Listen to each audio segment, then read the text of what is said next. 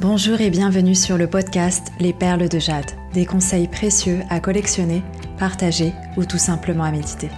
Je m'appelle Julie, française installée aux Pays-Bas depuis quelques années, ancienne responsable d'un département achat devenu coach. J'ai décidé de changer ma vie afin de changer celle des autres. Je vous aide à trouver de nouvelles pistes de réflexion et passer à l'action afin d'être plus épanoui dans votre vie. Abonnez-vous sur la plateforme de votre choix pour ne manquer aucun épisode. N'hésitez pas à me rejoindre sur Instagram où mon pseudo c'est Julie-UGS afin d'échanger. Le lien se trouvera dans les notes de l'épisode. En attendant, je vous souhaite une bonne écoute.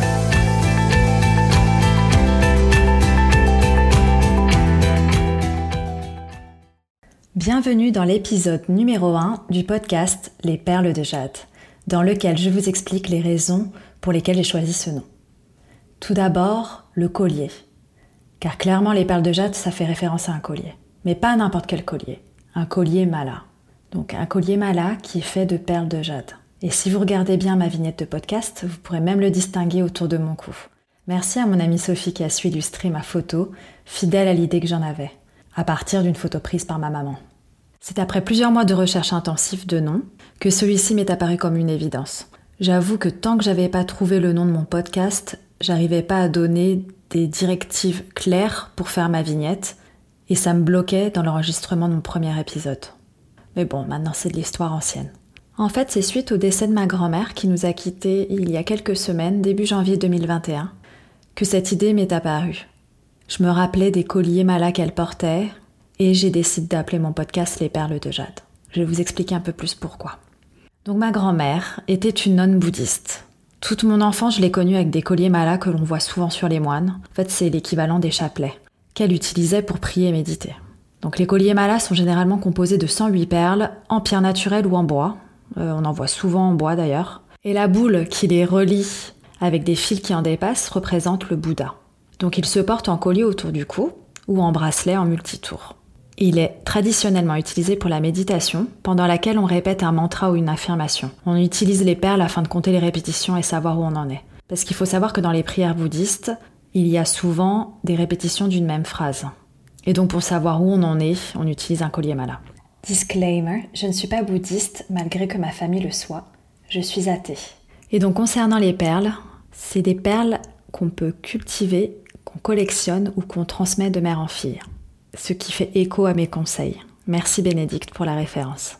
Et pour Jade, donc pas Julie mais Jade, bah déjà parce que Jade c'est mon surnom depuis mes 16 ans.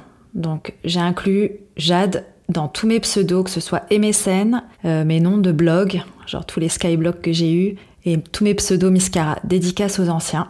Et certaines personnes continuent même de m'appeler Jade et non Julie, ce qui me dérange pas du tout d'ailleurs. D'autres m'ont connu sous le nom de Jade et ignorent même que mon vrai prénom c'est Julie. Ça, c'est ceux que j'ai connus au temps des soirées notamment. Jade, c'est aussi une pierre une pierre de protection très utilisée par les Asiatiques et dont les cinq vertus cardinales sont charité, modestie, courage, justice et sagesse. La pierre de jade, une fois portée, est censée écarter le mal et attirer la chance et l'amitié. Et si vous avez déjà travaillé avec des Chinois, vous aurez pu remarquer qu'ils aiment la porter pendant les négociations commerciales, et ceci parce qu'elle représente l'honnêteté et la justice. Dans la lithothérapie, elle apporte détente et relaxation. Tandis que dans la religion bouddhiste, elle augmenterait la durée de vie et favoriserait la réincarnation.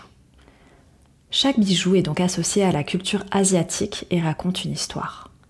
Cette pierre serait même la plus précieuse, plus précieuse même que l'or. Et il existe un dicton chinois qui dit que l'on peut estimer l'or, mais le jade est inestimable.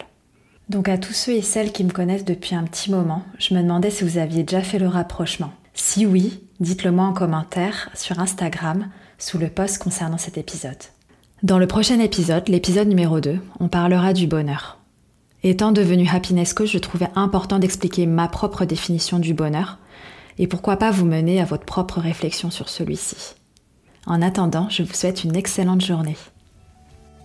Merci d'avoir écouté cet épisode des Perles de Jade jusqu'à la fin. Les liens de celui-ci se trouvent dans les notes. N'oubliez pas de me rejoindre sur Instagram où mon pseudo c'est Julie-du-bas UGS afin d'échanger et de me dire ce que vous en avez pensé. À bientôt! pour un nouvel épisode.